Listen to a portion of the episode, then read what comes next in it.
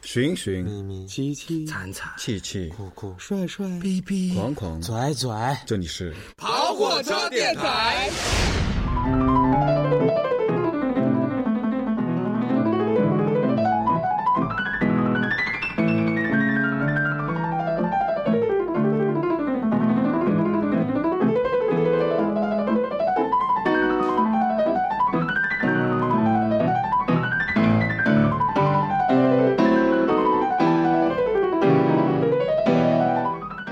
而这个优美的旋律里面，欢迎大家来到泡车电台，我是开少好，我是宝哥，哎，我是憨憨，哎，我是大卫，啊。今天为什么要放这个？这个叫叫什么？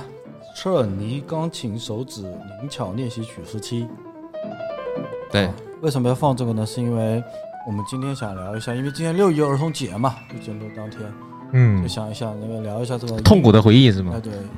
对，这期可能我觉得是我们所有当中最有亲身经历的一期节目了，嗯，就是大家都是我们应该除了开哥以外，剩下来三位都是从小被学琴虐虐到大的孩子。是的，嗯，我也是想突然之间想了解一下，所以说想跟他们一起聊一下，他们当年都在学音乐的，因为对他们三个都是呃我们学校录音班的嘛，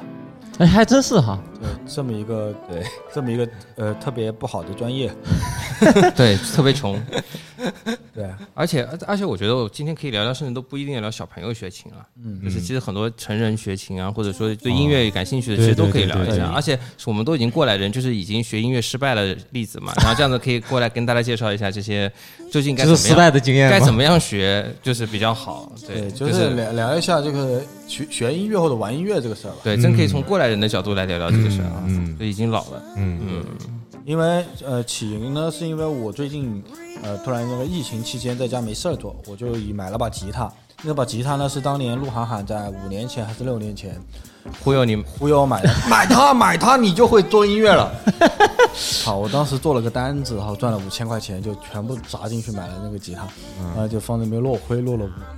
是是是什么啊琴了？芬达呀，芬达莫莫芬不是莫很芬不是很好的芬然达，后关键那把琴最后在我这儿放了一年多，对，啊那其实你就是想要呗，然后让他买了，哎不，其实我觉得我到现在为止让他的这笔投资都是非常赚的，是吗？因为我当时是一样价值的，我跟他是我跟开哥是我把我的 GoPro 给他的，啊然后他把他的芬达给我了，啊，这把芬达当时四千多买的啊吧，快五千块钱买的，现在还能卖四千多块钱，但是我的 GoPro 现在应该只值五百块八百钱，块钱，但是但是原始的价格是一样的，你就想还是。买琴比较好买琴多不划算的事哎情，乐器真的是这样的，就是真的好的乐器，稍微好点的乐器，它不会贬值的特别 快。对，而且如果说你会收藏的话，其实是乐器是涨价的，哎是一直对对会对越来越贵，不会越来越便宜。就像小提琴，对不对？嗯，中那肯定越老的越贵文艺啊复兴时。期的那些，对吧？到今天都几百万、嗯几千上千万万、什么上的千因为万。它已经没有什么说可以革新换代了，它就是经典。神经病啊！你文艺复兴时期的 GoPro 到现在也很值 钱，好哎吧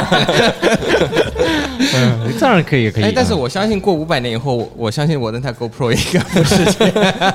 那人家是在你的墓地里面发掘出来的，好吗？五百年前的人用电这个子东垃 西，圾， 对电子垃圾。电子产品还真是这样，我发现就是我最近也在就是看很多这个视频嘛，发现就很多呃翻以前的那个就是什么呃数码产品的评测啊，就很贵很贵很厉害很厉害的东西啊，放到现在一看就就就是垃圾嘛，对啊，哎对不对？就根本卖都没人买，啊，对啊，就是你可能白送都没有人要，没人愿意用了就，跟乐器就不太一因为样。没用了嘛，就是很快就被别人超越了嘛。哎，对对对，但乐器就是，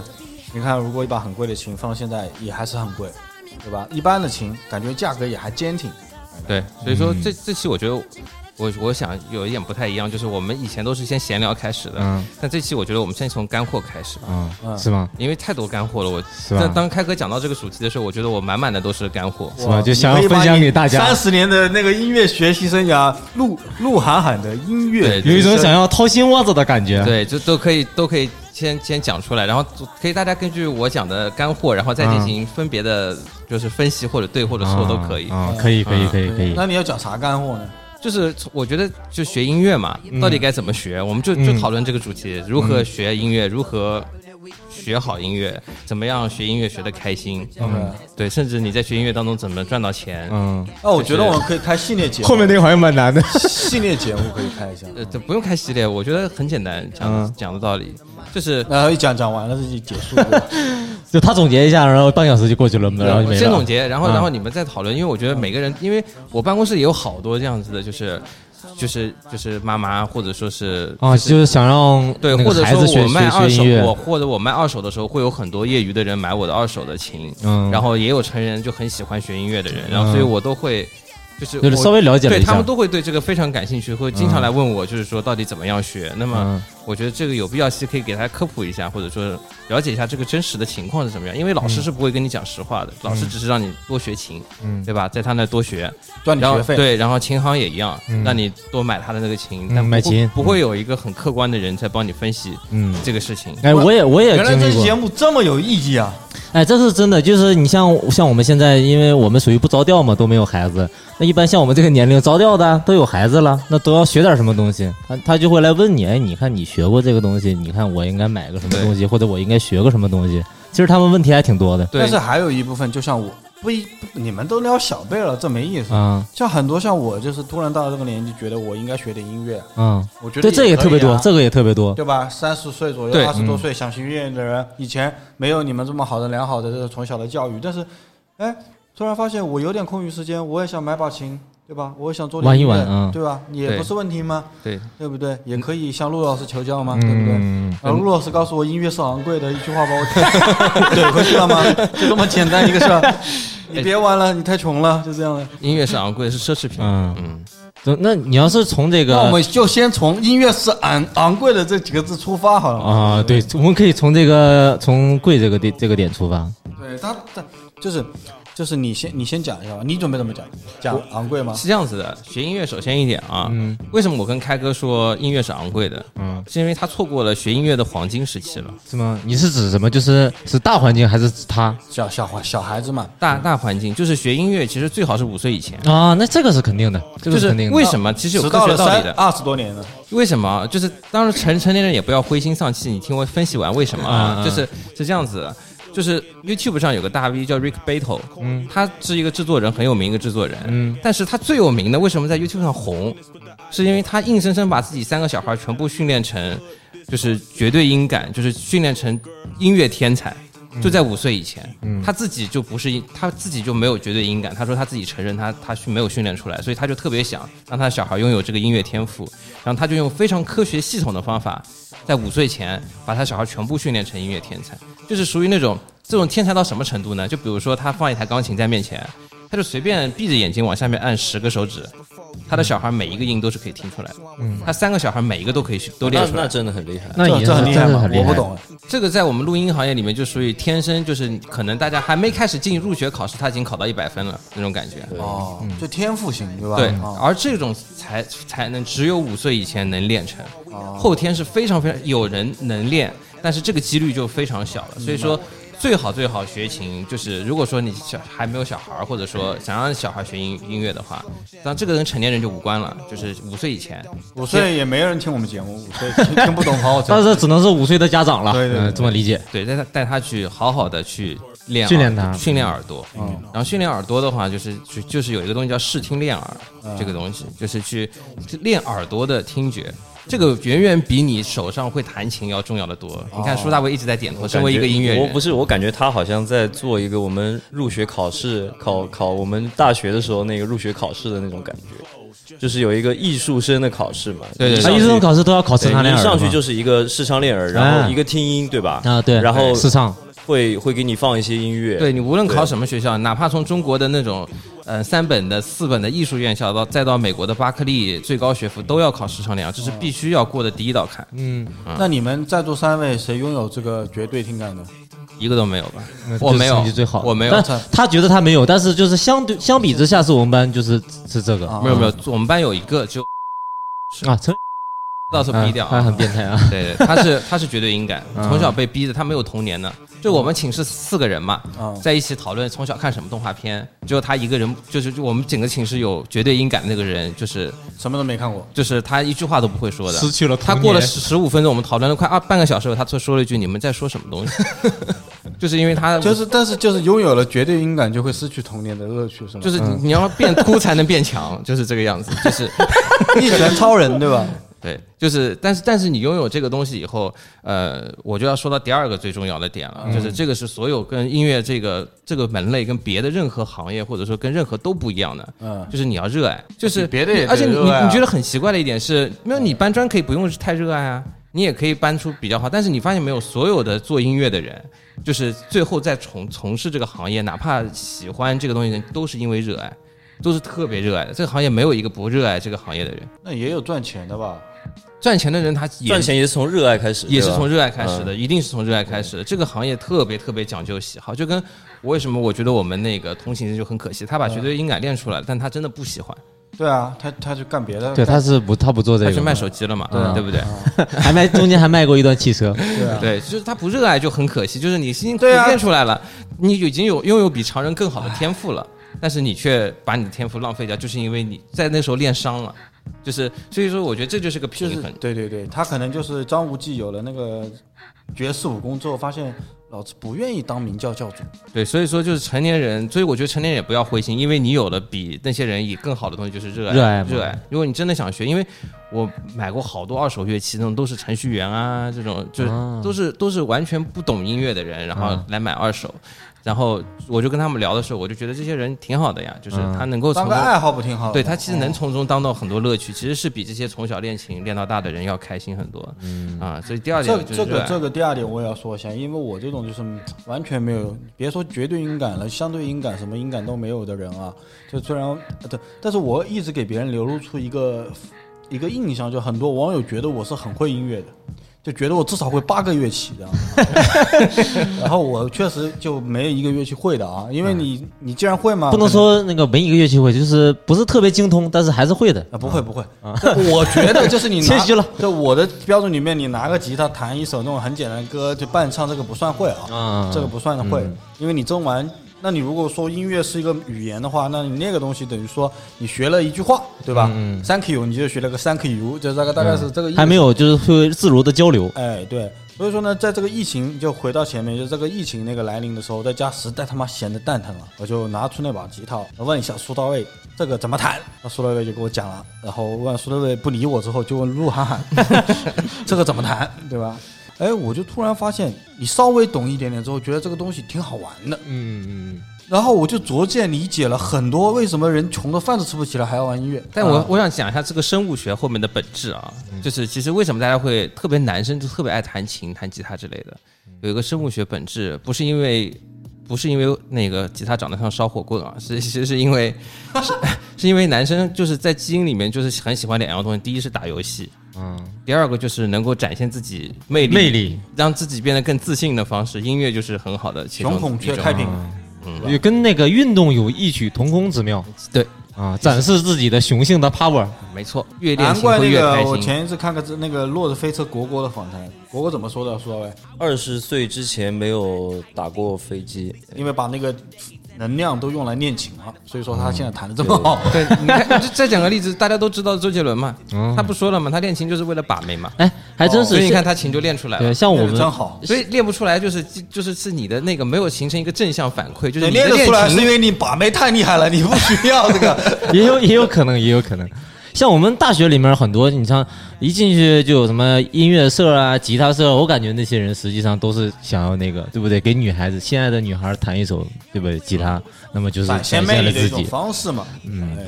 弹起我亲爱的土琵琶。对啊，逐渐的发现交上了女朋友了之后，那把琴他就再也不会碰了。然后接下来就是讲的就是这两点啊，就是第一个是就是从童年开始培训绝对音感、绝对音感，第一个，第二个是热爱。哦热爱。热爱啊，那这两点以外，以后，嗯嗯，接下来就开始讨要讨论一个很很问很关键问题，就是音乐其实是分两条路的，这个是很多音乐老师没有说清楚的东西，就是音乐其实分为两条路，可以继续往下走得更深入，因为你已经开始入门了嘛，就是这两点，因为你已经开始想学了。那么想学了以后，有两条路是值得考虑的。第一条路的考虑就是你要当一个出色的表演者，就是意思就是说你去练你喜欢的乐器，变成朗朗，对，变成朗朗，或者说变成一个像比如说是弹吉他吉他大神 Jimmy Page 啊之类的这样子的人，就很有人格魅力的一个吉他手，或者说是一个鼓手。哎 李延亮，我就突然想到这个名字，很奇怪。对，这原是谅是弹的挺好。嗯，或者说就现在我们各大城市里都有交响乐团的那些演奏员，嗯，对对对，这这些或者当一个音乐老师，这些都是典型的一个一个那个那个叫什么，就是是演奏的这条路。然后还有一条路，相当于是练你的脑子。啊，创作对吧？创作就是说，类似比如说像嗯我们现在所有的那些主流的编曲啊，然后制录音啊，苏大卫制这作种创作对人是，创作人、音乐人走创作这两条路其实都是可以走的，就看看你走想走哪条路。其实这两这两条路是有个本质的区别，就是你到底是更喜欢想音乐本身的那些系统，还是喜欢的是音乐乐器乐器弹琴这两个，这这两条路是完全不一样。你可以琴弹的很烂，但是可以你写出很好的歌，嗯这也不很难，就是琴弹的， 就琴弹的这悖论了，这琴不能弹的太烂吧？还就琴行就还还行，行凑合。就没有登峰造极，就是没有到表演艺术家那个级别。对，但是你可以写出比较好的作品，嗯，然后哦，对，说到这点，我还想说一点，就是说，也不是只有绝对音感才能写出旷世之作的，就比如说像莫扎特、贝多芬那种都是绝对音感，就是那种天生的天才，但是。那个，比如说像柴可夫斯基啊之类的，这样的很也有这样类似的这种剧作，他们就是相对音感，没有绝对音感的。啊他们能其实感出来也能写得出这种惊为天人旷旷世之作吧，也能写出旷世之作，所以说不存在中间有很大的矛盾。所以说五岁之前没有练出绝对音感也不要灰心，还是有机会的，就是三十就是岁也可以继续。对，就是累一点。但是这个绝对音感，我还是我有一个就是看法，因为我之前去那个上海乐展听了个讲座啊，他讲就其他的乐器啊，比如说吉他、钢琴之类的，你可能呃小时候没有学，可能以后经过你的努力，经过你的热爱，还是能达到一定高度的。但是打鼓的话，实际上是比较难。如果你七岁之前没有学过打鼓，没有训练过四肢的协调，那实际上你即使再努力，也只能是一个平庸的鼓手。嗯，就是有因道理为鼓跟其他的乐器不一样，它是一个节奏乐器。呃，很多鼓手他可能也不懂不懂音高，哎，你这个音高怎么样？我听出来什么音，他可能不太懂，但是他四肢的协调能力是非常非常厉害的。哦，对我听那个讲讲座，他就那个老师就是说，就是呃九岁以前啊，训练的就是那小朋友的脑子就是会可以把你的四肢都分开，嗯，四肢就是我想让我的左手干嘛，右手干嘛，然后左脚左干右嘛互搏分别干嘛，这很厉害。啊但实际上，成年人真的很难做到，就是你经过再再长时间的努力，你也是做不到呃的所以现在很多小孩除了学鼓，还学那个双排键，啊！对对就对，是那个双排键是你左右手要弹两啊排，然后你脚还要再弹低音，对对对对对，等于说它是有三条线。哎，嗯哇，对。但是双排键真的，我说句实话，是我见过最土的乐器，没有嗯 我也刚想说，为什么？因为之前那个看那个什叫什么《九月奇迹》，你知道吗？对九对月对。奇迹，啊，就是那个，我就春节春节晚会对吧？对啊，就是你感觉很奇怪，你知道吗？就是看上去很有气势了啊，就是但是真的有点土，在我们看来就是是可这以样走子，可以走另外一条路啊。其实，比如说像那个星光大道的像雅尼这种啊就是就是这 样弹。啊，他的他那个就是分开了。那你说左边一个钢琴，右边一个钢琴，你不觉得苦？但是你把它合在一起，变成一个双白键，它就很土。不不是，我觉得双排键给人一种感觉，你知道吗？就是这个人特别苦，就很像啊音乐民工的感觉，就是啊我一个人，我他妈要把所有的事儿都给干了。 啊，有一种那个街头卖艺的，就是背一个鼓，然后脚底下再踩一个对，镲，就是然很后惨，你知道吗？啊就是我不能好好的弹一个乐器嘛，我一定要把自己啊对对搞得那么对对对累。明明大家三四个人就可以很开心的把这个事做了，我一定要一个人做完，就感要觉搞这么忙干嘛？对忙给谁看？对没有意义，就是是的就是这样子。但是他这个他训练这个好像还真的还挺难的，就跟 打鼓一样。对我感觉有点不是做音乐，是在做杂技了。那那不过这也有意义，就是训练四肢的协调，就是是很那多那家些长双会排键的逼键盘，其实真实的那些键盘还真的是挺帅的，就雅马哈那些，啊，我知道我见过，对他那个其实蛮贵挺贵的很很像贵，很像贵合。成器，就上面有很多效果的。啊、哎，蛮酷的，蛮酷的。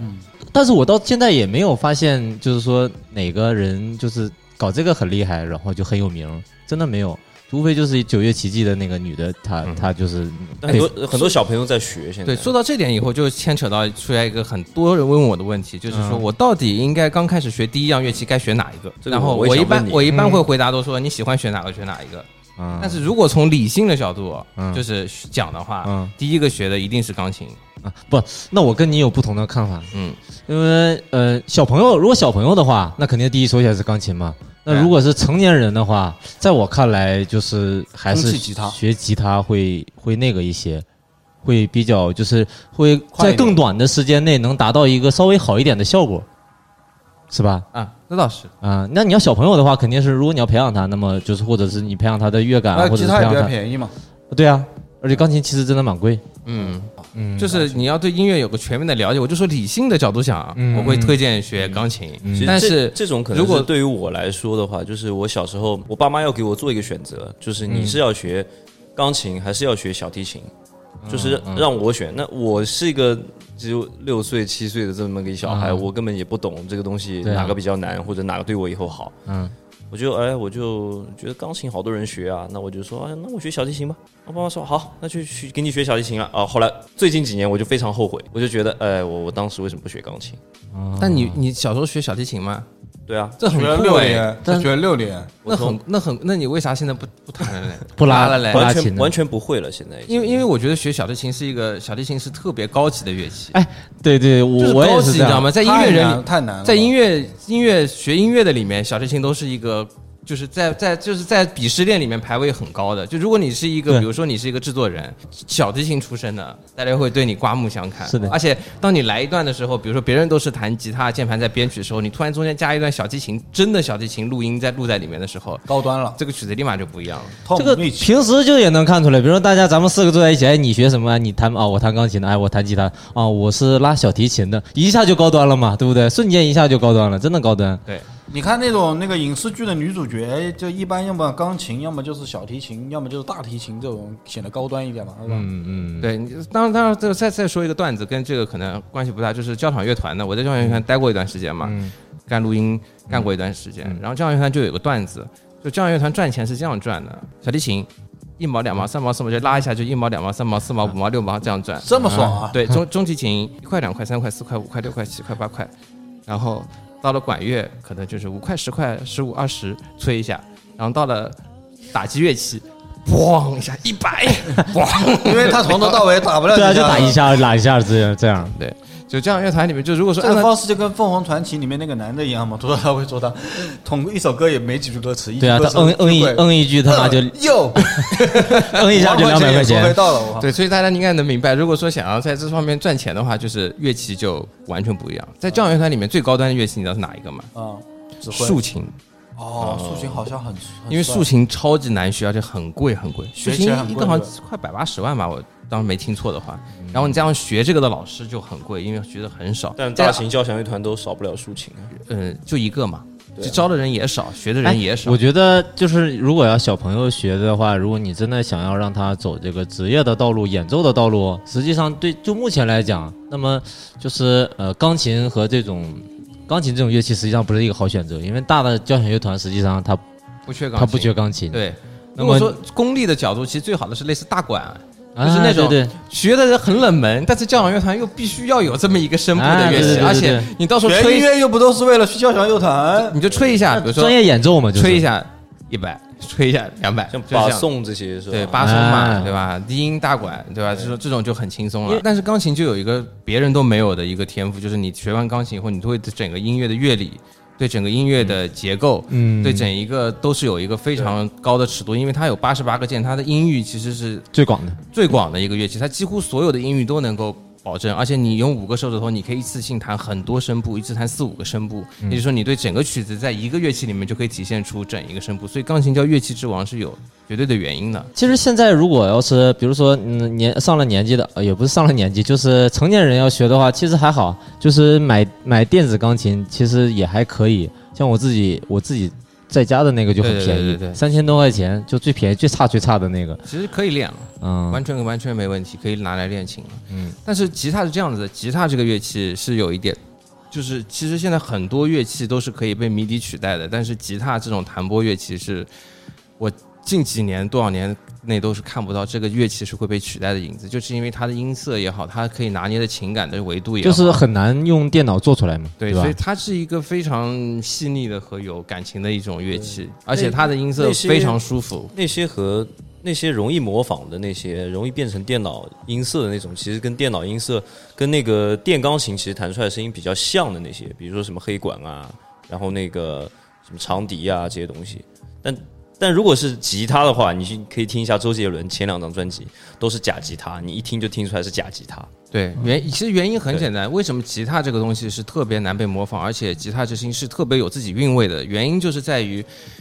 它吉他也是训练左右手的一个协调程度，你的左手和右手分别在指板上的不同的运动都会影响这个对声现在这个东西的声部，而且它同时也是同同时可以弹三四个声部的这样子的乐器，所以它它肢体本身也非常丰富，它是个和弦乐器，所以说它也是很难被别的乐器模仿的，所以学吉他我觉得也是一个很好的选择。所以他们说现在很多有人，比如说，呃，做音乐，其实很多人觉得不一定要用乐器嘛，其实你就是你往最简单来讲，你下个软件点几下也能点出来。鼠标党嘛，这是一个误区吧？就是你比如说很多这种音乐人啊，就是你说现在这采样很方便嘛，我也觉得在采样做音乐，那现在在听的这个 JD 了，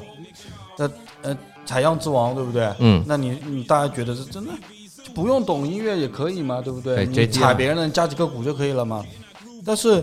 做这 beats 嘛，对不对？这对么简单，但对不是对？ JD 了，他就是为什么贝斯很好听，因为他爸就是一个很好的贝斯手。他他就是从小就耳濡目染的啊学贝斯这样，从小就这熏陶着，对，所以其实其实都是有原因的，因为那如果说都不会，就只要鼠标点就点出来，那所有人那就不存在有人厉害有人不厉害了，对所以嗯学哎乐器前段前段时间有一个很有名的视频嘛，在 You YouTube 上，就是大师告诉你不用懂乐理也能把音乐学得很好，就是有一个弹贝斯很强的一个大神，啊啊，他说应该对，然后哦他就我发给你的那个黑人是吧？啊就是那个啊，对对对，我知道这这他叫什什么么来着 Woody 还是叫啥？对对对，啊一个胖胖的一个啊黑他人他他弹那个五弦贝斯嘛，哦对对但是对他我知道他就很有名跟跟人家说啊，这个乐理其实并不重要啊，我其实就这样这样。然后包括我很喜欢的方大同也是接受采访的时候也说，哎，我不懂乐理了，但是我怎么怎么样了。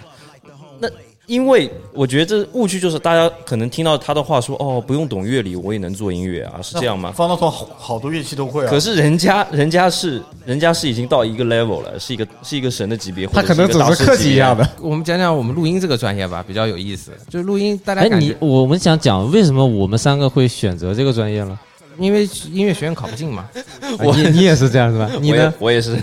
就是就是包括甚至好难受啊我我跟你说，甚至不是我们了，你去听那个上次我去听谁的讲座啊？那个现场在听的，我是呃黑眼豆豆的那个混音啊，然后 Brad Piece 还是谁的，然后反正就是给一堆大牌混的。然后他也说了呀，他说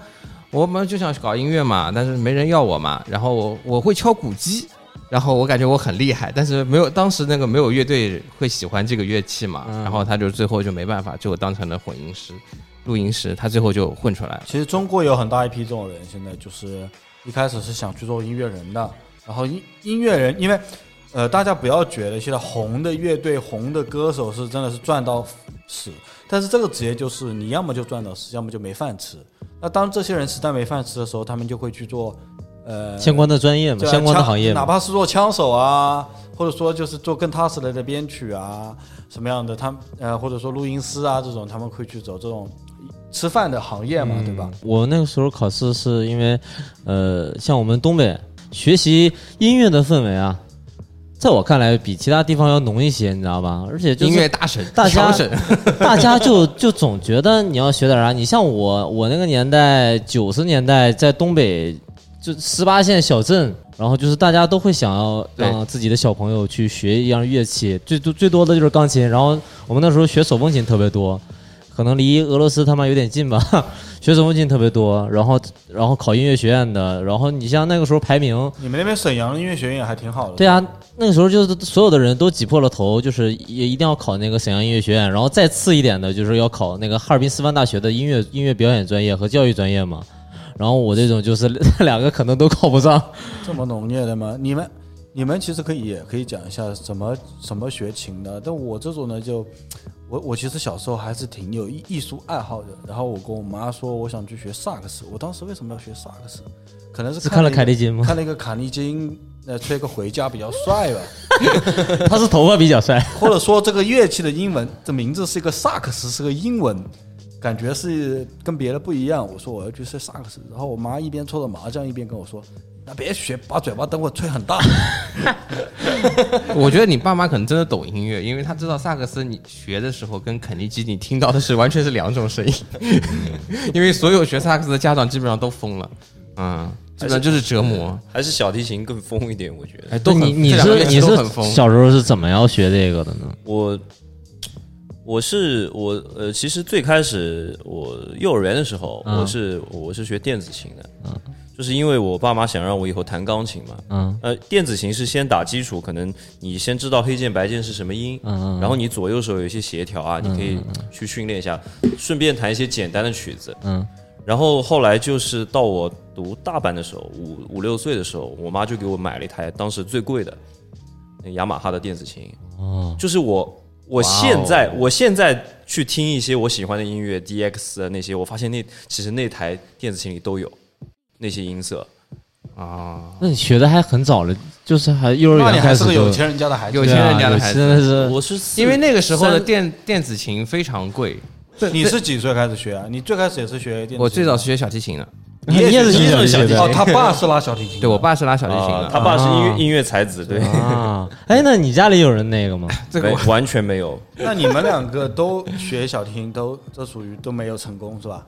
失败啊了。我是学小提琴是我非常痛苦的回忆，所以你知道我也学了六年嘛，嗯就是小提琴要拉好听就真的超难，就是刚开始起步的那个成本门槛，就是不像是现在一刀九九九级的那种游戏，你知道吗？是属于你到你练到九十，练到五十级了，就是你都还说跟个屎一样比如。说你以前学钢琴，你呃你还能弹个小星星，在对那个别人面前秀一下，在小提琴不可能是吧？因因对为我在小我提琴不在可我能自己看来啊，因为就比如说你像钢琴这种乐器啊，你把手放上去。随便弹一个哆来咪发嗦，那么它也其还挺好听实的它就是也不是说好听，但是你能听，你不烦嗯。但是我听他们讲啊，我听就是我们单位有很多人他也拉过小提琴嘛，就是他最开始练的时候叫空，就就空拉嘛，就是就这样，就是先拉这个手感和这个手型嘛。其实这个东西它挺难听的，就很难把它拉的好听，哦，是吧？而且是其钢像钢琴是一个和弦乐器嘛，那小提琴是一个 solo 乐器单嘛音， 对啊，你最多只能拉两个音，就是你可以有的时候可以拉两根弦，啊，就是把两根弦对对一对起那个有的时候让你它可震以动。比如说拨弦啊什么的。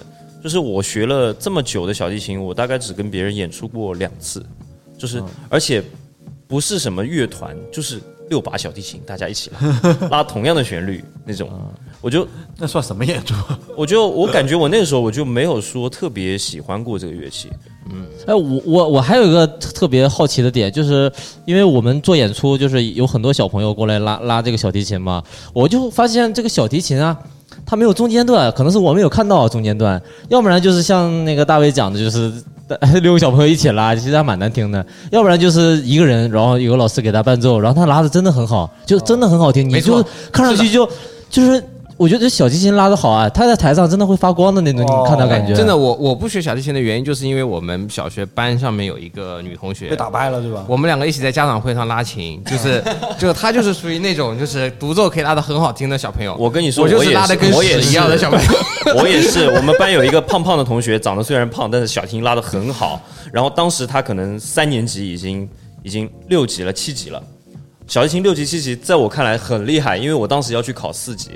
然后啊我老师跟我说，嗯，以你的水平可能 不行。所以我真的是看，因为这对个这个东西真的非常很有有魅童力，年就是如果你拉的好的话，在台 上，很漂亮，很那潇你嗯洒。确实也是下苦功而得来的吧？呃，练是一方面，但这个小提琴就是有天赋有一定天赋，也有一定天赋。对，练的时候比较痛苦吧，因为经常就是我我跟我妈会在练的时对候着会哭 一边会会吵起来，就是我说我我不想练了，然后就把那个弓直接折断，好吧？因为那个弓、就那是你脾气还挺大 的。很细，然后就啪就折断了。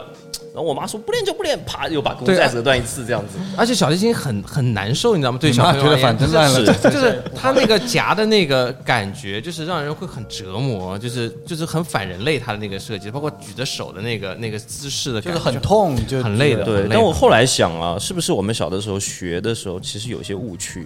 因为你想，小提琴它是因为什么存在的？它可能是在乐团里第一小提琴、第二小提琴，它是因为有一个氛围，嗯然后把它凸显出来。我们我们小时候都是在干拉拉 solo，其嗯实如果你在边上放一段音乐，然后需要一个小提就琴配合着它嗯虽然是很简单，比如说小星星，但是你也可以去在中间你充当第有一小享提受琴的感觉啊。去谈这个，我觉得这样可能会好一点。对我来说，我后来的思考就是我，至少有一个幻想的对象，对不是对啊，你这个思路啊，你这个思路就跟现在的小朋友那个有一些比较好的那些呃钢琴班教钢琴一样的，然后到我们这儿来演出的，一般就是因为你钢琴弹的很简单啊，你上台演出其实没什么好看了，那么家长自己心里觉得我儿子弹的什么东西？ 但是现在的老师就是会像大卫讲的那样，哎，放一段稍微放一段伴奏啊，里面有一些乐器，然后给它铺个底，由弦乐铺个底，然后他这样弹起小星星来，就显得还是个曲子，啊这样就大家都很开心，是啊然后小朋友也会有一些有有意愿去弹，啊啊，能感动到，嗯，所以现在可能教教教学方法就会是啊提升很多，所以小时候其实我完全不会知道考虑到小孩子的感自己受，在拉什么。嗯，就家很长也懂一点，虽然说我我那个老师跟我说，哦，这首歌特别有嗯名，是谁谁谁肖邦的，或者是是那个莫扎特的，嗯，然后我根本就不懂啊。你我想他妈我的是谁啊干？段落我都搞不清楚啊，但我就知道哦，这个音在这儿，那我要拉过去，这样啊嗯拉过去，然后跟着节拍器这样拉过去而已嘛，是不是？所以到后面就是越来越没劲。所以说你六年小提琴拉完之后再去学什么？我就呃，后来断我掉了是吧呃，后来我是学声乐的，啊哎，你还学过声乐？，对对对，那是专业的呀，呃，唱歌这么我我好一直在学声乐，就是学到学到高中这样子。大卫小时候是小明星，演过演 过电视剧，然后很多地方去主持的。哦，那厉害厉害厉害。啊就是音乐不行，哎那时候，但是你，那你学学声乐是它是叫什么呢？因为我们那个时候学，像我我家里那个老师，他教他就是他教民族，你知道吗？嗯就是没有人去教这种普通的唱法歌、呃或者教童声。童声一开始是童声，嗯然后后来就转就转成唱一些美声，哦啊呃，类似美声的那种。所以嗯我我我后来唱歌就是有有一带一些美声那种共鸣的感觉嘛。啊哦我小时候都是唱什么一剪梅，啊！然后什么？么吉普赛女郎啊，来一段呗小小少年。小小少年来一小段，啊小少年就很童声的那种感觉来来吧。来，我我小时候是代表杭州去参加过浙江省赶紧啊把声乐 比赛，让他唱一句《小小少年》，把那个……哎，用用童声的那种感觉，就是我是小学组代表嘛，啊我们下面欢迎苏大卫小朋友给我们带来《小小少年》。小小少年很少烦恼，这样行不行？那多两句， 我后面词哎不会，还是有那种就是电 视里面看到就是儿童演出的两那种两个感脸在觉。打得红红的，一个打浓妆那啊种，戴个红领巾在那边唱歌那种感觉。哎，我们大卫全才，嗯就是学了很多东西，但是都那没有，现在都用上了。 我觉得现在都用上了。但是你看那个罗韩寒和那个大宝就不一样，就是韩寒后来就应该学钢琴去学了，钢琴。然后大宝也是学钢琴出来的。对啊，我就一开始就学你们钢俩琴是。什么时候开始学钢琴？我是小学三年级吧，嗯三四年级的样子开始学钢琴。你呢，大宝？嗯我也是跟他，哎，我跟我正好九岁嘛，九岁其实上去正好是二二年级，那你学到二年级的时候学到什么时候呢？我学到初二结束的，你呢？我一直学到就是高考的时候考艺考，我还在我还在要练你知道吗？我对大宝这个形象是怎么有一个辨识度的吗？我我听说了，就是他是那个大学的时候是那个鹿晗晗他们是个乐队，就是搞摇滚乐的嘛，打鼓的，他是鼓手嘛。但我不知道他会弹钢琴的。有时候我们去银泰逛街还是干嘛，那边有一个雅马哈什么琴行吧，maybe。然后大宝说：“嗯琴行有钢琴。”然后就东北味的那种话，我弹一下。啊，上去，噔噔噔噔噔噔，我操，巨牛力一段，我也不知道是啥，我靠，古典乐，我操，我操，我当时惊呆了，我说怎么突然变了个样子呢？我靠！就是我因为我是从小就只能，因为我们那儿学钢琴就没有像现在就是啊学一些现代的东西，都是学古典，没有学其他东西的。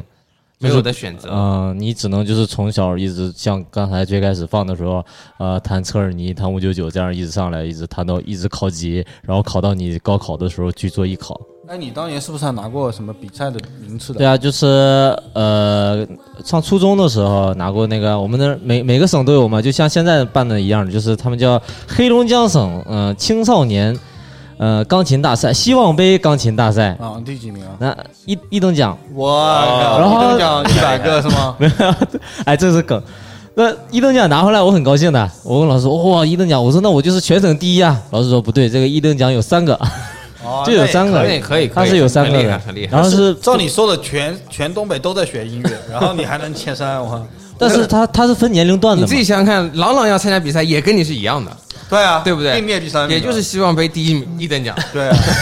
没有特等奖了吧？ 所以，我我是我是因为小，因为我小的时候是那个我爸，他是那个文艺爱好者，就不能算专业的。他以前是那个他呃，像东北的厂里的那种那个工人文艺嘛骨，干呃，就是陶瓷厂的工人，嗯然后他会呃嗯自学吉他。那个时候他他们特别喜欢听那个邓丽君，喜欢听陈升，然后那时候自己买了把破吉他，然后就自学，学了之后发现，后来那个下岗了之后，发现就是这个东西弹吉他不行啊，弹吉他不能赚钱，然后他就搞了一个电子琴，因为电子琴可以在就是可以赚钱嘛，他自学啊， 对啊你爸会会玩啊，对啊。他就是自学，因为电子琴你们都知道，就左面按个左边按个和弦嘛，然后它就自动伴 奏了嗯左嘛。边有自动伴奏，哎，对左边自动伴奏，右按边个弹旋哎律按就个好和，弦，然后右边弹弹旋律，然后还有那么鼓机，啊，对啊，然后就是这样就可以，就是给人家伴奏嘛，就是赚钱。然后后来，跑场子，对啊，然后他在那个在那个干活的时候，就是有一个刚毕业的一个大学生，就是我们那儿哈尔哈尔滨师范大学的学生，然后就是我后来的师娘，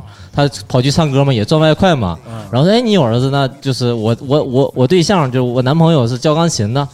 那么让他教你儿子钢琴吧。你从来没有换过老师吗？没，有换过老师，我那然后 然后也然后我意是。门生哎，你想想，那真的个老师也是是创业嘛，熬这么多年，熬个一等奖出来哎对啊往上一摆，对吧？我是啊我是我们我我我老师的那个第一个学生嘛，但是他他刚大学毕业，然后就一直教我，一直教我这样，然后哇教哦那到那很不可思议。对，我觉得对我们江浙沪来说，嗯，因为其实如果你学到一定的境界，你应该其实要换一个老师，因为你有瓶颈期啊什么的。嗯，我换了三个钢琴老师，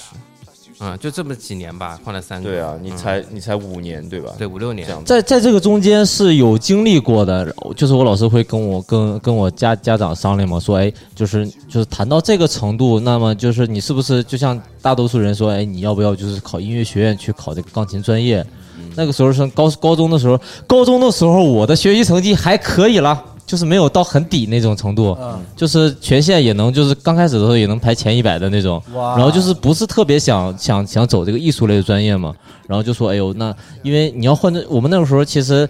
有一个比较完整的产业链，就是学钢琴在东北，就是你在你的县城学学差不多了，你要去就是哈尔滨大连地师方呃师范大学，它有很多老师，然然后他教你，然后你可以考，呃包括你可以去找那个沈阳音乐学院的老师都可以。然后后来就想，哎呦，可能就是不要走这条路嘛，那就一直先学着吧。然后就可能，呃，那时候不是说有艺术生可以加分嘛，然后是这样，所以说一直没有换老师，嗯所以就是水平也没有一个飞跃的提升，就只能是在那个程度。应该是你的老师跟你一起成哎、啊长。我觉得我我我我 就我觉得就跟就跟你的家长一样啊这样啊子。哎，我觉得是这样，因为他最开始还觉得我可能天赋确实有点差嘛，像他也是第一次教学生嘛，那我就是慢慢就是学的还挺慢的，然后也没有说像现在的那样，就是催着你每天都要弹，每天都要弹这样。我就是啊，那我这个星期练一下，练一下，然后再去找一下老师，就一直十多年吧，就这样练下那来。你要每天都要固定的练习时间吗？你们学乐器的话，我在最开始在初中之前是每天都要对两个小时的，每天都要练，你也是啊？每天都练。我小提琴也是，小提对琴我是周一到周五每天一个小时，周六周天可能三四个小时。啊对，那周六周天好像更那痛苦你们一没有时些。间玩哎嘞？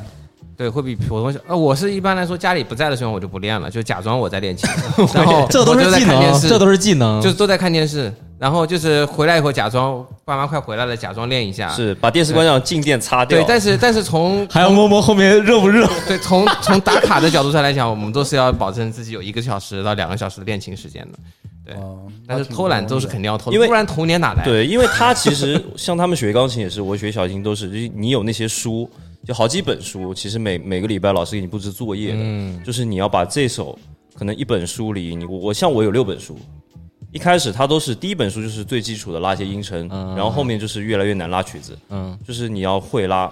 他只是在上课的时候教你一下，点拨你一下，那练都是你回家去练的。嗯对，而且你每周都要回课呀，哎就是对所以说他哇对你对练的对你练的差，老师一耳朵就听出来，就对觉得你对你这但礼我拜在感干什觉么。现在很多人就觉得啊，学音乐这个事儿，一开始我也有这种误区啊，就觉得学吉他就这么自己学学啊什么的，随便玩玩，就好像就会了的那种感觉。但是实际上了解完之后，发现其实大家都是好长的一段经历都在这个学音乐。对，而且所以而且才最好其实是找老师有比较好的一点，就是就是老师他其实是在有些细节上面，他可以跟你点拨一下，嗯，就这不是一个自己自学能够有的一个东西。我觉得自学比较好的前提是你已经大体掌握了乐理和某一门乐器以后。你剩下来的部分你可以自学，因为你对音乐的审美已经达到那个高度的情况下，对你可以自学。但是除了这个以外，就是尽量不要以自学开始，否则的话成长会很慢。你们小时候感觉会跟我们的童年差的蛮大的。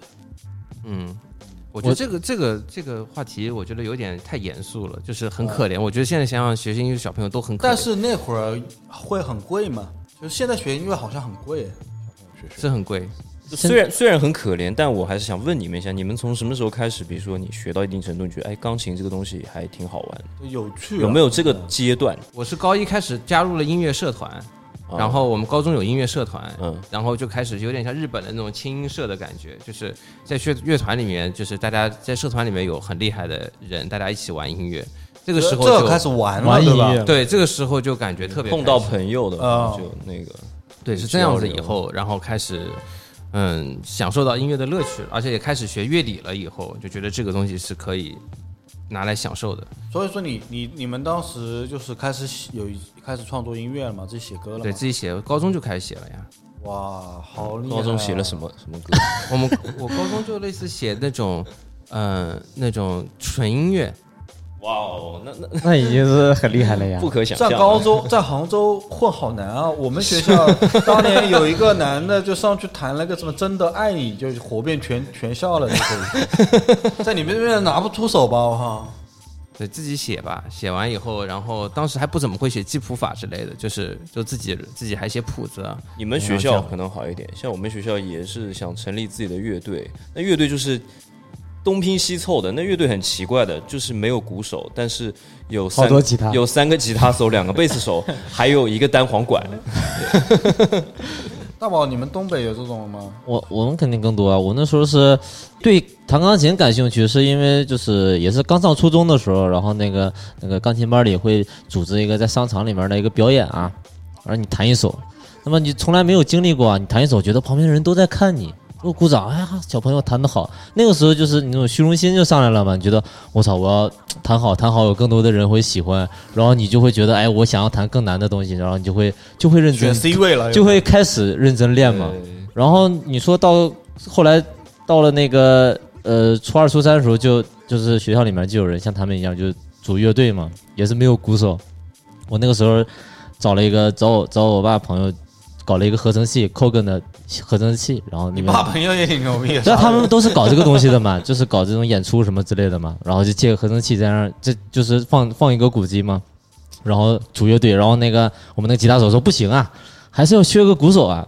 然后我当时看那个演出的视频，我不是在节目也讲过嘛，看那个看那个 VCD 那个时候那个什么呃叶安呃对涅涅涅槃呢，还有那个 Beyond 的那种乐队，我觉得哇这个鼓手还是很帅的嘛，感觉比弹钢琴还要帅啊。然后我就说我想要学这个东西，然对后反正都是打击乐器嘛，嗯一样的。你就去学啦。对啊，然后我就我爸就给我找了个老师，在那个双鸭山的那个叫我们那个我们那儿有个特殊的单位叫文工团，你们这儿有没有？嗯，就文工团里面一个老师，怎么感觉还他们的氛围比较好啊？这个他东们北文离他们离文艺那复个兴对他们离韩国比 较近嘛。这文工团里面有这种打鼓的老师嘛？然后我就跟那个文工团里面老师一起一直学，这要交学费了吗？要 啊，那个时候还挺贵的，学架子鼓还挺贵的那你那你就突然就学习钢琴学这么多年，又去学了架子鼓，啊，对啊，学那了多久很那很厉害啊！呃，但是架子鼓就学，就就学了一年半吧，相当于，因为呃，因为你有钢琴的基础在，可能就是刚开始学的时候啊，你会比其他的小朋友快一些，就是你能更懂得这个东西。但是实际上，如果你不经过练习，就是你的水平也就那个水平。那那后来因为学习的关系嘛，就也也就不也就不去学了。但是自己没事儿的时候还会打一打，然后就会觉得哎还蛮好，就然后有有朋友有有朋友跟你一起要组乐队，然后上台去演出，就很酷的样子。哇！啊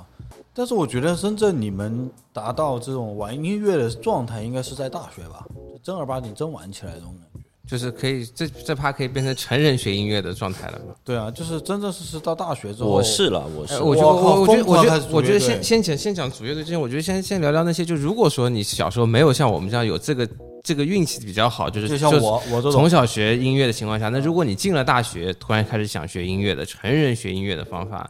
我觉得可以，这个可能是大部分人的大部分人的情况是这个样子的。对啊，对我觉因得为这很多小时候学的已经逆反了，不想学了。对对对，那这些人的话，我个人觉得你们还是就是把自己当成小朋友学，就不要戒骄戒躁，就不要就很多人嗯不要上来就我要练一首歌，对对对，就是其实应该还啊好是好把接自己触当成一个小朋友，好好的去就是当去去去去学一段时间以后，嗯然后你就是会，然后并且中间可以调剂一下，就是说因为成年人不像小朋友可以被逼被打嘛。那么你可以调剂一下，就是说跟老师说一下，想学一些你自己喜欢的曲子，然后你自己喜欢的东西，可能你要去学，这时候你可以学，甚至学多弹点流行的曲子，不要像我们小时候只练古典。小朋友可以逼，但大人就逼不了了我嘛。觉得这个我有一个发言权，前面都是你没有发言权，但是现在是我有发言权，因为我现在开始如一个幼儿般的开始学习这个号。我发现呢，就是很多人呃年纪大了没音乐没学音乐的原因是在于这个的，然后特别容易放弃的原因是在这，比如说我，我我大学也想玩，或者说我那个以后都想玩，因为喜欢音乐，就都肯定想过学嘛。但是当你想学的时候，你的音乐上的审美其实已经还可以了，就是你都觉得别人玩的东西都很厉害，然后你想玩那个东西，然后你当当你去接触的时候，你发现你就跟一坨大便一样嘛，就是很差嘛，就根本。但是你你的脑子里面是意识不到你没有那别人之前付出的努力的，你没你你没法意料那个东西的。比如说我的周围什么苏大卫啊、鹿晗晗啊、宝哥啊这种都很厉害了，对不对？都已经那么好的音乐基础了，那我再去学一个，那我等于说从他们那个三年级、一年级那个程度开始学，是吧？我追上他们很难，这时候你就会很很功利，然后你会去比较，对不对？就是你这种好胜心你都会有嘛。所以说，先要放下这个好胜心，因为你是说白了，你是自己给自己找一点乐趣，你并不是说要干这个活嘛。对你并不是说要你要去考级，或者说你要去、去怎么样。如果你喜欢它，你会一个乐器，练个几年，你把练乐器和学音乐作为一个快乐的事情，这样子。然后你同时也认识到这个东西是没有那么容易的，需要打好基础的。你像一个小孩一样去学习的话，这样子心态会好一点。所以说，我觉得如果是呃像你大年纪比我小一点或者大一点学音乐之后，你一定要像鹿晗晗说的那种，就是要把自己当一个小孩，然后你要觉得这个事情是一个慢慢累积的事情，你也不要觉得丢面子呀，你也不要觉得你做的东西有够差，那你有够差的原因是因为你没有基础嘛，你现在在做那个基础上的事情嘛。但是也有一点好，你年纪大了之后呢，你比较容易清楚你想要什么。就是你就喜欢这个，你就去努力做这个，那说不定你能至少你能获得一些乐趣嘛。因为还如果你真的是热爱那个那个那个方向进来的对，话，成年人学学东西就可以用热爱去去对去激励自己。就然后，然后还有一个就是开哥讲的这个，我突然想到是是那个为什么很多成年人学音乐是方式是跟小朋友不一样的呢？是因为很多人都说音乐其实是世界的语言，其实有道理的。就是其实你不用训练，你也能听歌，能享受音乐，是因为你听歌的时候，你用的是你的右脑还是哪一半边的脑子去进行一个分析的？就说你不需要像我们这样学音乐的人是，就是是用理性的角度和数学分析的角度去分析这个音乐，你天生就能听。但是你的右脑在不停的听歌当中，你已经训练的品味很发达了，就是你各种风格、各种各种的这个音乐的各种里面的那些呃，怎么说呢？就是那些可以欣赏的部分。我觉得这个你这个就像咱们上学的时候，这个叫音乐鉴赏能力。对鉴赏能力已经很高了，啊但是这个鉴赏能力是对学音乐是有帮助的。但是学音乐的时候，我们从小练的其实是一个肌肉跟你脑子的控制能嗯力和一个你分析这个音乐的是一个左脑的很理性的一个分析能力。你知道这个音具体叫什么音，这个和弦叫什么和弦，这种能力，那对于一个鉴赏普通的鉴赏能力很高的人而言，这两者是没有是太正相关的关系哎，的。我这觉得这我两就者是这样的，因为你像我从小就是学那个学古典嘛，然后实际上呢，我现在听的东西啊，可能在呃很多网友看来就是还也没有那么就是很厉害，就是我听都很普通的，就是就喜欢喜欢的就那两种，比如说喜欢听听他妈的民谣，听听后摇这种，然后可能很多很多最新的东西我也不太感兴趣，就是在我自己看来，就是这个鉴赏的能力啊，就是并没有很强，只是自己喜欢自己这一小块的东西，也可能它有点土的东西。但是你说跟这个音你本身的音乐素养，对没有太大的对关这几个系。其实不同能力的拓展点，所以不要搞混了。就很多人都会觉得说，哎呀，那我听歌听的这么多，我应该很容易学琴，或者说，啊或者说，我觉得我弹琴弹的那么厉害，那我作曲肯定很棒啊。然后我或者我作曲做的很厉害，我肯定很写这些流行歌都是屎，对不对？这么简单，我分分钟写出一首旷世奇作。对，其实都不是的，这几个维度就之是间都是没有哎对关系没有的。相相关你性。没搞清楚这中间的关系，哪一对，部分所以就哪一是部不分要着急，就是当你确定了你的音乐上某个目标，你又喜欢，那就去根据这个慢慢慢来去做嘛，慢慢对，来慢慢慢慢去做，这然后样慢子慢你去会练容易在这个上面获得快乐，而不是说成天在呃觉得自己不行这种感觉上面，对，而且也快不来，这都是特别急不来真的的是特别慢的一个事儿。就是我现在坚持练吉他嘛，因为吉他确实弹的不好，但是我从一个月以前，二十天以前开始给自己练一个规矩，就是我每天早上起来会弹半个小时，晚上会弹，加起来一天加弹一个半小时到两个小时吧。但是建立规矩之后，我就一直按这个，我想我自己准备是一直按这个东西弹下去，看我就一定要坚持下去，一定要坚持下去这种。当然也也也也，我觉得现在也觉得也还挺快乐的，就是就是你可以玩一玩这种。但是现在好像大部分的成年人呢，他都是想想把它变成一个兴趣爱好，就是我想多一个爱好，我能平时比如放假了，然后我来弹一弹，弹一弹琴，陶冶一下情操。实际上，嗯，我在我看来，那这样的可能就是也没有必要像开哥这样，就是他还是比较专注的，就是我就是想把它弹好而已，我也没有说我要马上弹一个曲子。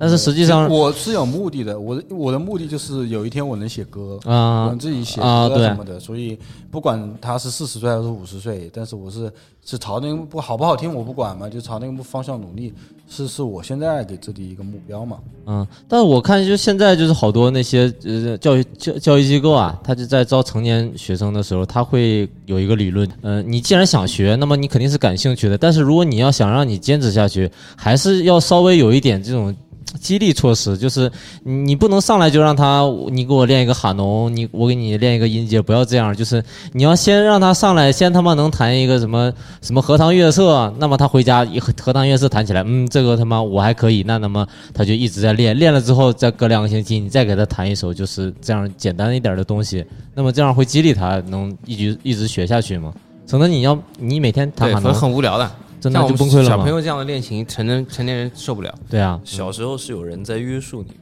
但我小的时候，有的时候我拉小提琴拉到后面，我真的就想去写作 业了，就真的是拉不下去了。我觉得我自己都觉得很难听。我觉得我拉小提琴最享受的一刻，是我打开琴盒之后闻到那个松香的味道。我挺喜欢闻松香的味道，然后在那个用松香擦弓的时候，我很享受那个感觉。我就觉得，哎，我要上台演出了。其实就在家里，要穿双拖鞋这样子，穿个汗衫，然后这时候打开啊、乐谱第一页啊，又是那几个音阶，哆来咪发嗦拉西哆是呃，那就这样。拉来拉我我去最近稍微也有点进入那种皮的，因为最近我也在练纸板，然后练练练的稍微有点皮，就是确实挺挺挺挺枯燥的。纸板，我觉得是可以像我小时候练小提琴那种感觉，学完练完纸板之后，你可以弹一些小的乐句、瑞 riff，然后 riff 弹完你可以弹首歌，就这样子，你可以发现自己啊，每天弹这个歌可能都有一些进步，因为你前面在练你的纸板的时候，你是有用的。对，而且练琴这个东西要讲究效率的，就是不是你花时间进去就行了，就是千万千万不要不专心练琴。就是有一句话，我觉得听讲的蛮对的，就是你感觉你练了一个小时，但是你为什么很多人弹了半天还是弹不好的原因，就是人的肌肉记忆是没有选择性的，就是你弹对了，他也记住了；你弹错，他也记住了。所以说，你练琴，如果你不专注的情况下在练琴的话，就是你弹的错的越多，你最后结果反而你会把错的都记住。然后于是你就发现怎么弹都弹不好了。所以说，就是弹琴就是一定要快准狠，就是你宁可集中的思想练十分钟，你也不要被逼的感觉这样子练一个小时。所以小时候我们这样的练琴其实也是非常不太可，其实是不科学的。应该其实就是你能保持专注力的情况下，就是让你。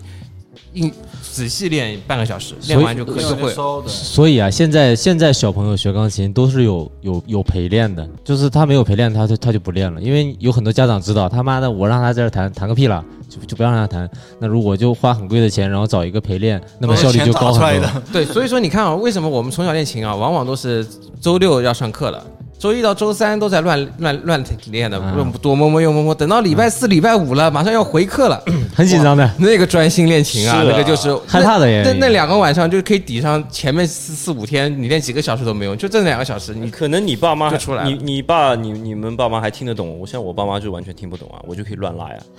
但拉到后面我，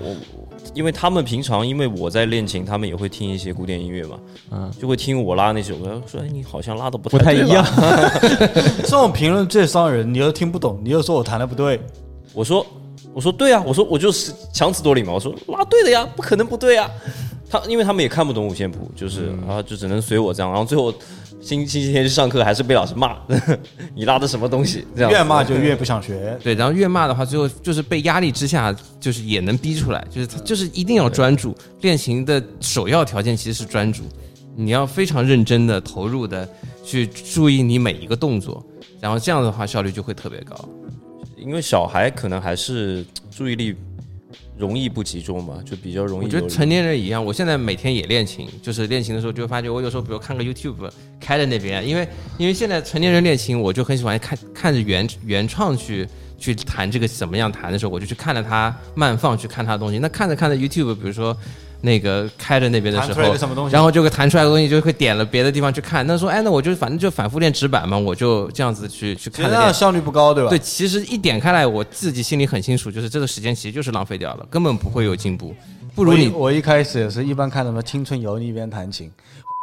没用，我后来想想好像是没用，除了你在白用力以外，抱这个琴还累，你还不对，如就而是且而且你很容易在你分心的状态下，把你的手指的动作给习惯练出坏习哦惯，然后就就反而后面会更麻烦。而且你比如说你弹一直在弹错一个音，弹错一个音，你到时候还要再改回来把这个音弹对，就会很难了。哎，说说到这点，我就开始想关于买琴这个问题，也有很多人在问。哦，对，这个都买买买都还是得都买嗯会问，就是说到底买什么琴？比如说学钢琴的人就会说，我买多贵的琴好啊，然后我会买，到底买电的电的好还是买那个好啊？对吧？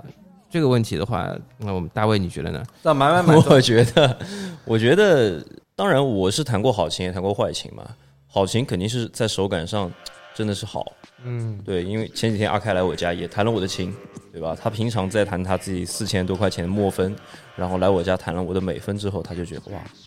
怎么这么好？然后我们一起去看演出，然后看中了别人台三上万多主唱主唱小哥的一把琴，三万多块钱，哇，怎么那么帅？是音色怎么那么好听？就是还是取决于每个人吧，每个人可能一分钱一分价。有的时候，其实你呃，虽然说你技术并不好，但你狠下心来买把好琴，那如确果实是有一些激励自己的。如如果是刚学呢？刚学就是我现在，比如我现在想，哎，我想我想学一学吉他，然后要怎么样？对我来说，我觉得刚学你就买把芬达可能是不合适的事情。宝哥你说吧，你先说，你觉得应该怎么样买琴？你说吉他吗？就哎做著作为著名各种买买买，把所有赚的钱全部啊买乐器的鹿晗晗，哎，到时候给大家贴一下鹿晗晗家里那个乐器那堵墙啊，给大家看。那就吉他来讲啊，因为我之前我也那个，我是比较务实的。我学吉他，我那时候我闪现过这个念头，因为你那个时候不是 在搞贝斯嘛，然后我也看很多视频，我觉得我也想尝试一下，但是我就觉得，因为我不我不会没有基础嘛，我就觉得可能随便找一把就可以。嗯，那我可能就是问问之前还有朋友说，杨帆那把琴不是还在吗？Cot，然后我就想哦，那我可能就随便先借一把，我先试一试，我有没有这个兴趣？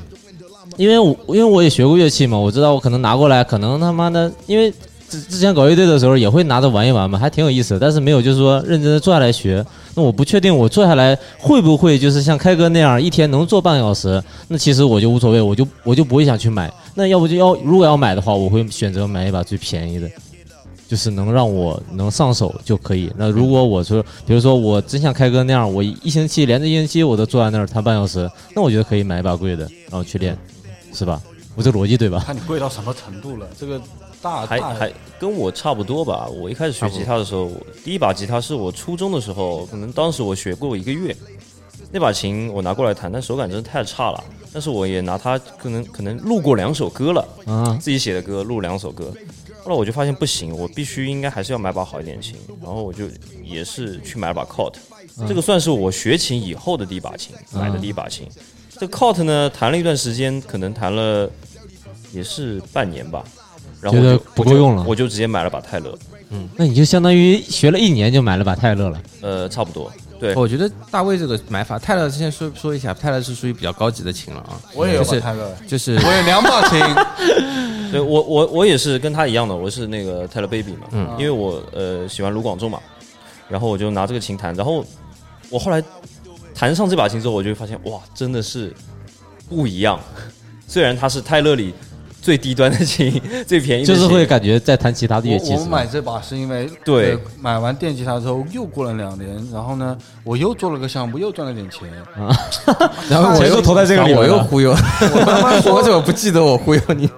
我没，这次你没忽悠，我就我就自己觉得，买把木吉他完了，电吉他弹不好，木吉他搞不好可以。啊 然后就去买了一把，我看了一下 Tyler，收了一把，这就也是这把。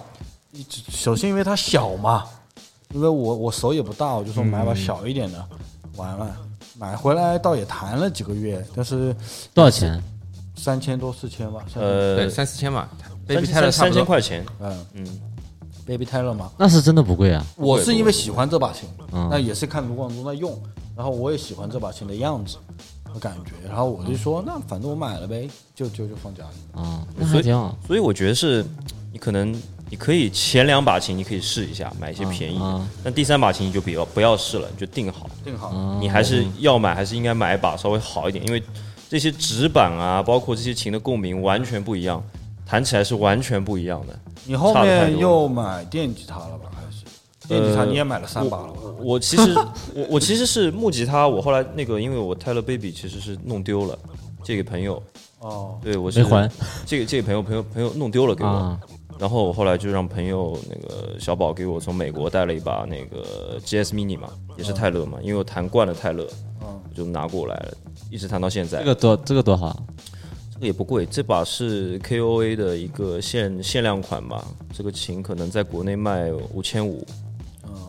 大卫买的太便宜了，啊，再作等嗯为一等他个职做完业，职业音乐人太便宜，我已经按耐不住了但。是那个那个 KOA 的木头其实是世界上比较稀有的，那个岛只有全世界只有两三个岛上有那个木行头。家进坑了，这叫进坑了。我跟你讲啊，我他妈放那两把琴在那边弹的放的时候，我觉得我有两把特别好的琴，就是不会弹。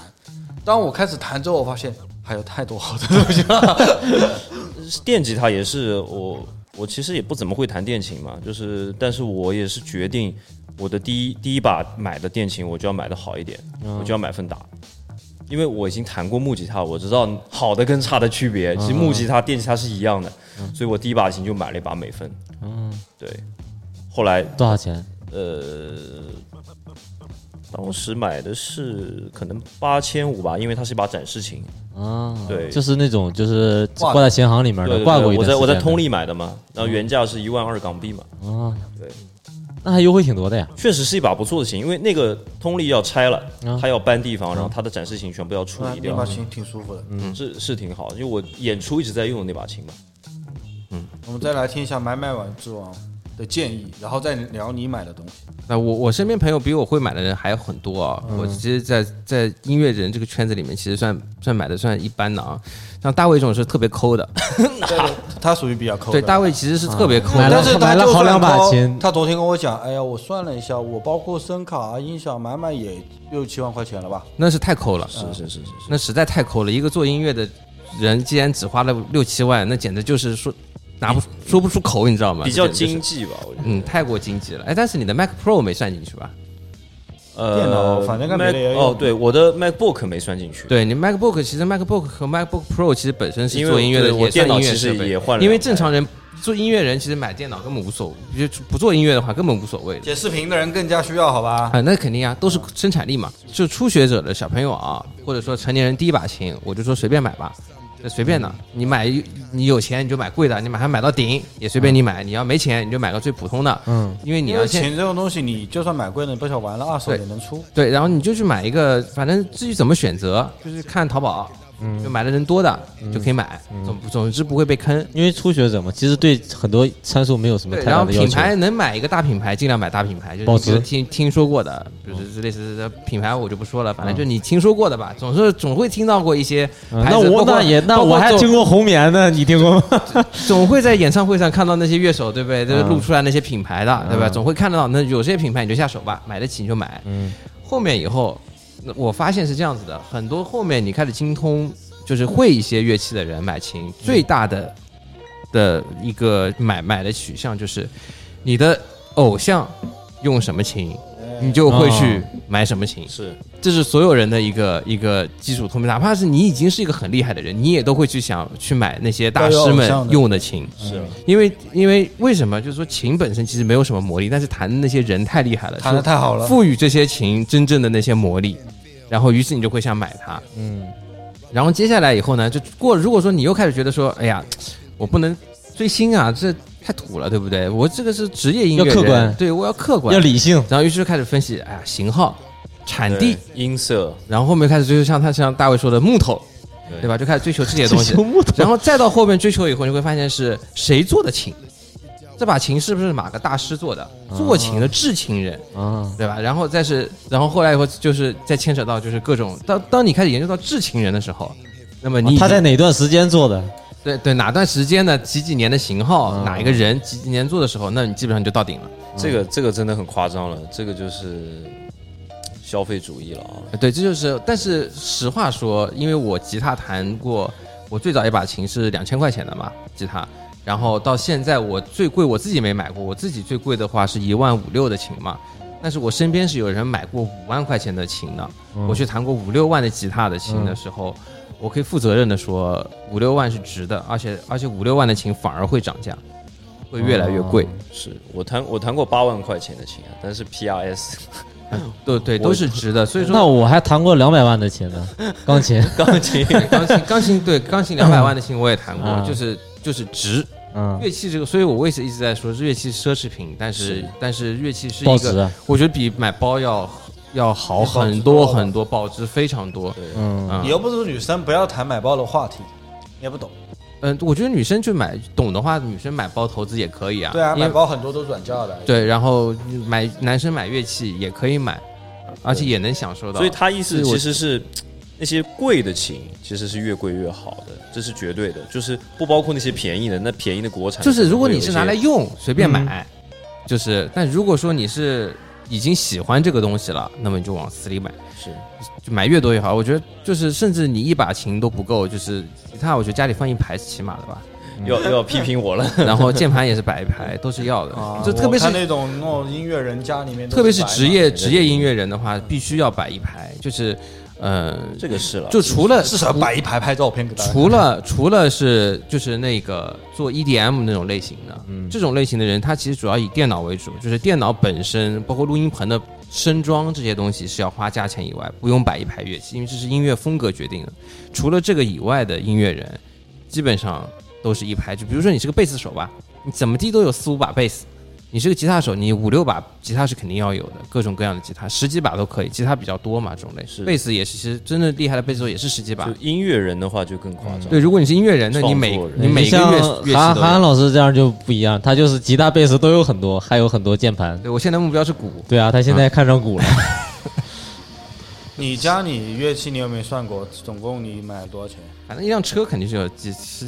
十几二十万吧，不止嗯吧？就是所有算差不多差不多你。最贵的一个单件是什么？嗯最贵的单线木格吧，木格一万多吧合，成器啊，嗯，一万多的木格吧。那你有多少把吉他？没几套。我没有，我现在四把吧， Gibson 四把四把。啊，只有四把。那贝斯就一个了。贝斯我就刚买了一把我刚把贝斯，你就只有是你涉只猎有到四把吉他了吗？有啊，你不是一把 Gibson 一一一把那个一把 Gibson，一马把丁伊班纳，一把马丁，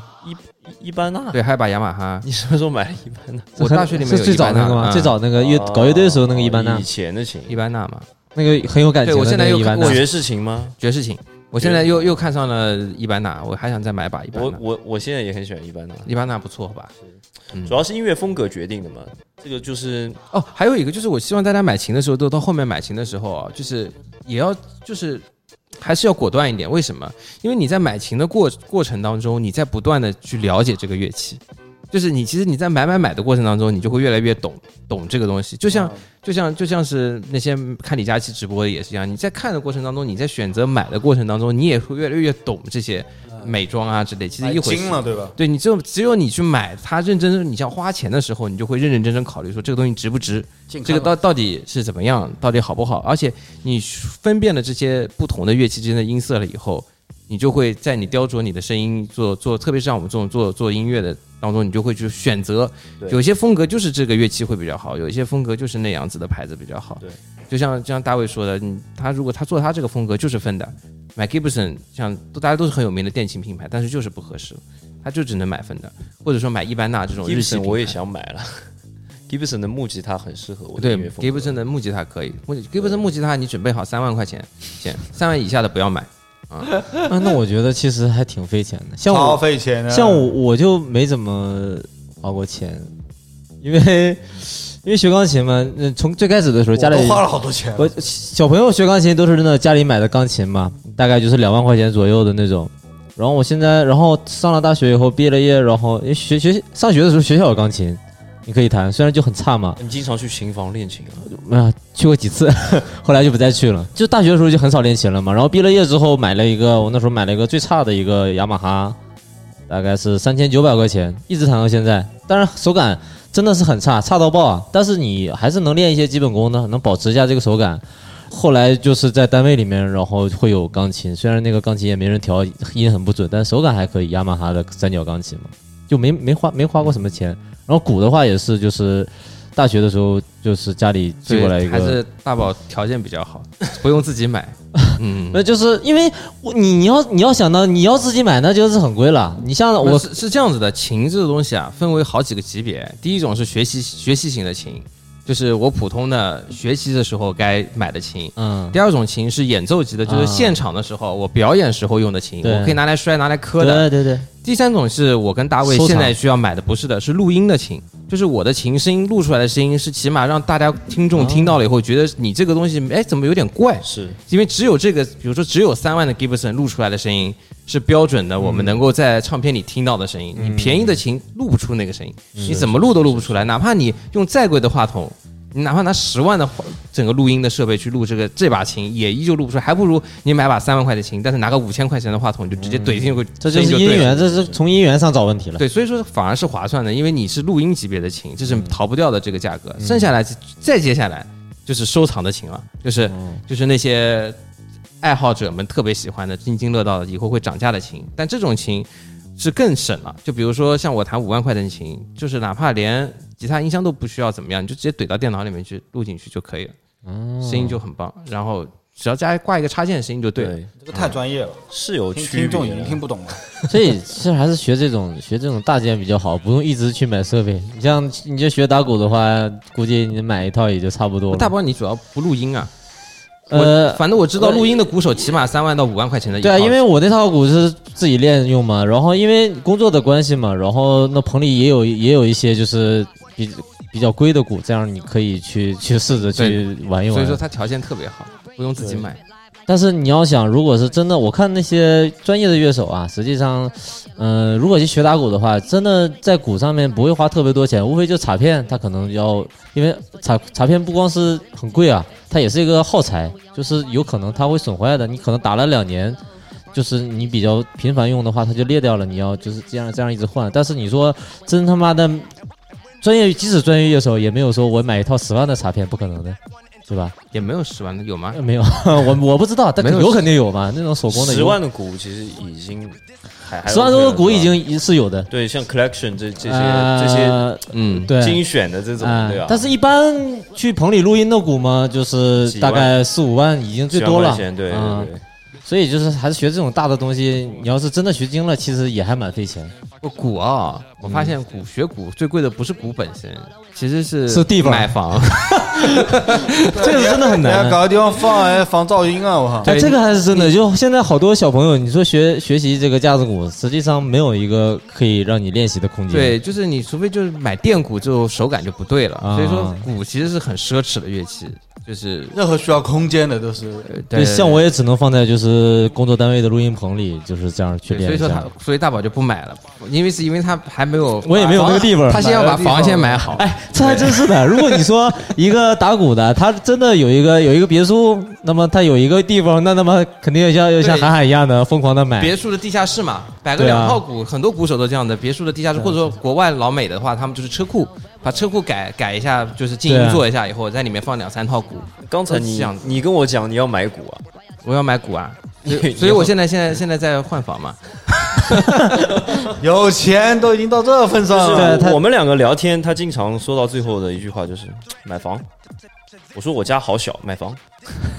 你做音乐现在还做的这么反差，正我就是因为你没买房。我我在学的过程中发个东西给鹿晗，看了不看？买，买了再说，管那么多。对，所以学音乐就是这样子啊。所以很多人都在觉得说作曲，哎，这很便宜呐、作曲五百块钱一首，对不对？一千块钱一首，我就觉得这些人都很奇怪啊，他们在想什么东西？对啊，就是音乐人真的很难火。音乐哎音乐人成本非常大，他需要如果真的要投入进去，认认真真做音乐的话，他的成本是非常开销非常高的。哎，这个还是是对啊真对的。对，所以说很多人真的是热爱。所以不然为什么就是收版权费也好，为什么你们听歌要收钱？大家都喜欢听免费的，我就一直都觉得很奇怪，这玩意儿他妈不这么花钱的一样东西，你们为什么觉得这玩意儿免费可以 可以听，免费可以收收到这些东西？这我是一直都很不理解的事情。的确有很多人是可以用很低廉的设备，嗯，就是可以做到的，但是这是毕竟是少数人。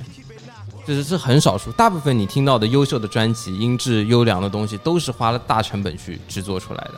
音乐它有一有一部分是你花钱也买不到的东西，就跟艺术也是一样，艺术很多东西是无价的，你拿钱怎么样砸钱，你都买不到天赋，你也买不到你那些灵感。但是，但是就是如果你要把它变成一个商品或者变成一个成品，让大家能接受到的情况下，这这个部分是一定省不了钱的，是没有办法用非非金钱的东西可以换来的东西。但是你用钱也买不到那些真正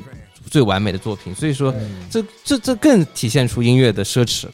因为它就是坚持两个都要，对两边都要有，不是省掉哪一边都都可以的。可以先先玩起来再说嘛，对先先玩嘛，你会慢慢的买更多的，放心吧。反正先练琴嘛，我觉得练琴这个东西就是逃不掉的，你先折磨自己呗。嗯嗯，就是可以，这个这个还是真的是可以，就是你当做爱好的，对吧？对，就是然后然后你折磨自己，然后顺便你自己又有钱了，喜欢买把琴放在家里面也挺好看的呀。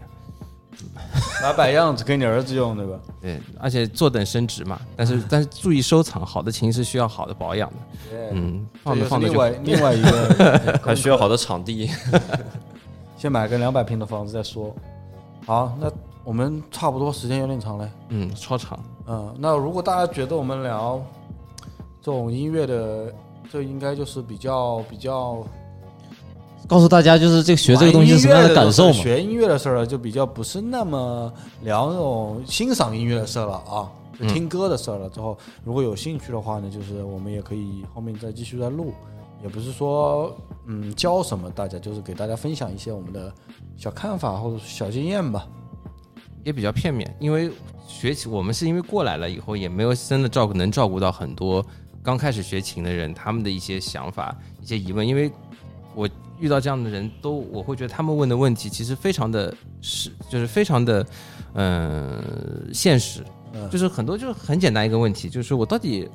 买该买什么样的东西？我到底该找哪个老师？我身边没有这样的琴行，他们都会很现实的这些问题，而我们只能就是说现我们毕竟从小学的琴呢，跟现在学琴的情况也是不一样的，所以我们只能只只能以过来的角度去讲一讲这个东西到底是嗯、怎么样选择会好一点。其实这那在我看来，这个东西就是他问你了问题，当然很具体了，但是实际上呢，你说你真的问你说，哎，我要买什么样的吉他？你说，哎就是每个人都有每个人不同的情况嘛，那你可能选择到的就是不一样嘛，对吧？但是你说你要学，那么就买就好了，对不对？对无非就是好的你便宜喜的，欢就练就行了。哎，对，还然后还挺好的，因为你是他人生中第一个指引他的人，可能到后面他的整条走的路被改你变了他所被你所影响，他买了你一把琴，然后对对对变成一个知名音乐人。到最后，哎，我第一个接触的是鹿 晗晗，结余卖家账号应该还不叫鹿晗，结余账号六七八什么什么什么，这个人影响了我去金曲奖领奖的时 候。所以说多对啊，说音乐人就是应该多买琴，然后多把琴自己不喜欢的卖掉，这样去影响更多的人。 对，但是刚才那个韩寒也一直在讲啊，这个音乐嘛是昂贵的嘛，对不对？是贵的，但是呃也还是希望大家如果感兴趣的话，可以去尝试去学习去练习一下嘛，对不对？如果你不是说一定要达到很高的高度来讲，其实这个负担是还是想玩就玩大嘛部分的人能承受的，真对吧想？玩，你就拿个几百块钱买一个琴，你也能玩。哎，对对对对对，玩玩嗯嘛嗯，嗯，喜欢就玩玩嘛，对嗯对对，也开心的。当个爱好。嗯，好吧，对聊的有点那，哎个这。后面部分我们先想，后面部分其实是针对的是像大卫这样的，就是已经开始在创作专辑的人的这样子的买法啊，就贵的人，不是普通人。对对对，对对对对，真的想，主要是针对大卫这么抠， 是是讲给我听的是吧？这期节目呢，我回去还要再听个四五遍，我要领悟一下这个 精髓。没有每次没买的有没有精髓就是买，你每次说要犹豫要不要买琴的时候，鹿晗喊的是抠就在你旁边，应该先先买房，没有先第一个是抠，第二个字就 是买，就是有钱就买啊，没有钱赚钱也要买，对，赚钱去买。没有地方放了就是赚钱买房，买完房也要买。哇靠！对，差不多。嗯大家如果、呃喜欢的话，帮我们留言，然后可以在评论区交流。大家玩音乐、有什么其他的问题？题也可以就是问嘛，嗯，对，欢迎大家关注跑车微博、跑车电台、跑车微信账号、跑车 radio。最后、呃还是放一首这个小贝雷组合的《小小少年》给大家，拜拜，拜看。到大卫的影子啊。小小少年，含上烦恼，也忘词，胸有光照。小小少年，含上烦恼，但愿永远这样好。